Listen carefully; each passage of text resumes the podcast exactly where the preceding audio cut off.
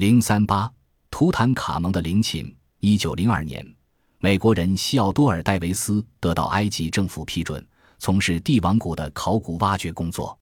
他在那里一连挖了十二个冬天，发现了非常珍贵的陵墓，如图特摩斯四世、西普塔赫和霍兰姆亥伯等人的陵寝。他还找到著名的异教法老阿肯纳顿的陵墓。阿肯纳顿因两件事而名传后世。一是他赞美自己的名言“太阳神中意的人”，一是他的妻子奈菲蒂蒂美丽的彩色胸像。这是埃及最著名的一件雕刻品。第一次世界大战的第一年，戴维斯把挖掘权转让给了卡纳丰伯爵和霍华德卡特，从此就开始了埃及考古挖掘史上最重要的一个阶段。图坦卡蒙的陵寝的发现是考古工作成功的顶峰，也是一部考古史的重要转折点。第一批考古巨匠是商伯良、戈罗特芬德和罗林生。记起的考古学家中做出重大贡献的有研究埃及的玛丽耶特、莱普西亚斯和佩特里，研究美索不达米亚的博塔和雷亚德，以及研究尤卡坦半岛的斯蒂芬斯和汤普逊。后来，谢里曼发掘出了特洛伊城，伊文斯发掘出了克诺索斯。科尔德维和伍莱发掘出了巴比伦和亚伯拉罕的家乡乌尔，这是考古活动成功的巅峰时期。待到卡纳丰伯爵和卡特开始活跃时，已经有大批专家在科诺索斯、巴比伦和其他古墟长久地进行研究工作了。然而，这一切调查研究工作都是分散、零星地进行的，所有这些工作都有成绩，而图坦卡蒙墓的发现就是这些成绩综合的结果。这是一次科学方法的胜利。至此，考古学的开创阶段宣告结束。埃及学从此结束了以往那种散漫的、盲目的猎奇式的工作方式，真正成为按照严格的方法循序渐进的文化研究活动。卡纳丰伯爵是只有英国社会才会产生的人物。他爱好体育运动和搜集文物，是个深土又是周游世界的旅行家。行动起来既是个现实主义者，却又具备浪漫的情操。二十三岁时，他继承了一笔丰厚的遗产，随即乘船周游世界。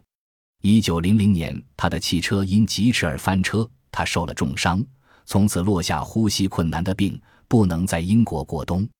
因此，他于一九零三年初次前往埃及，寻求宜人的气候。到埃及后，他参观了几支考古队的挖掘现场。这时，他立刻发现，考古是一种可以把他搜集文物的癖好和对于体育的喜爱结合起来的活动。一九零六年，他就自己着手进行古文物挖掘出土工作了。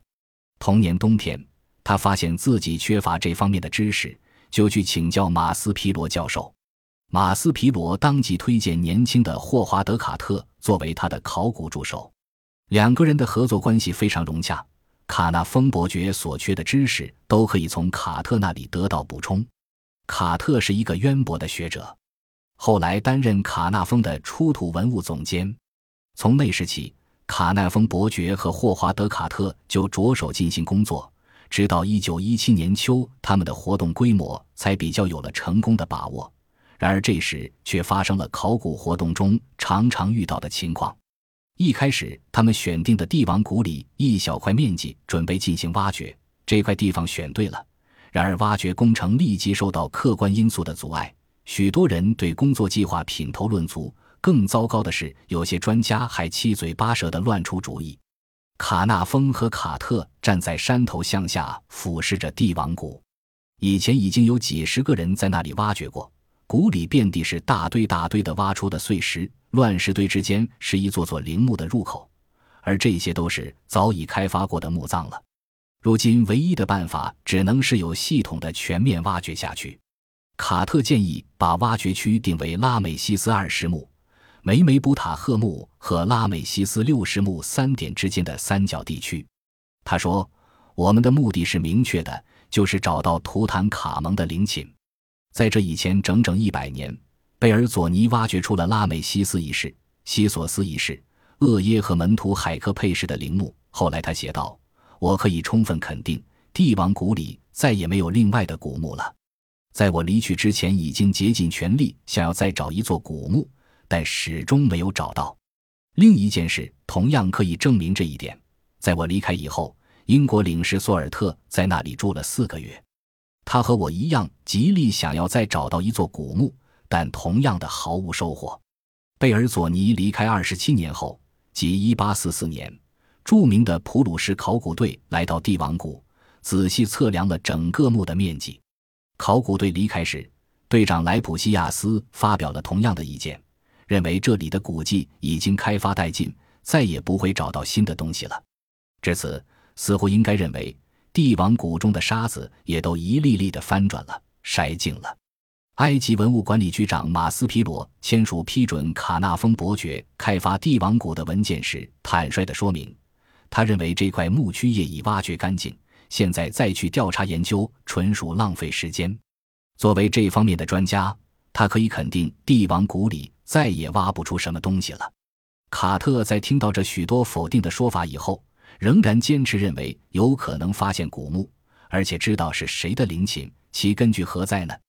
他亲自观察了迪奥多尔·戴维斯发现的古物，其中有一只彩釉陶杯，上面铸着“图坦卡蒙”字样。这只杯是戴维斯从一块岩石下面发现的。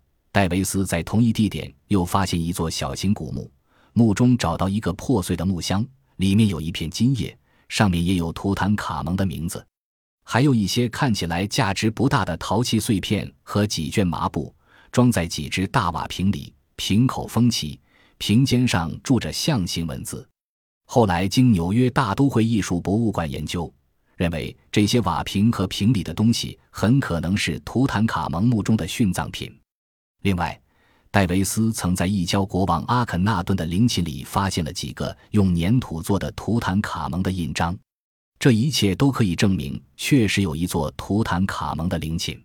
卡特力排众议，认为这座陵寝的位置就在帝王谷的中心，并且大约就在戴维斯发现的上述文物的地点附近。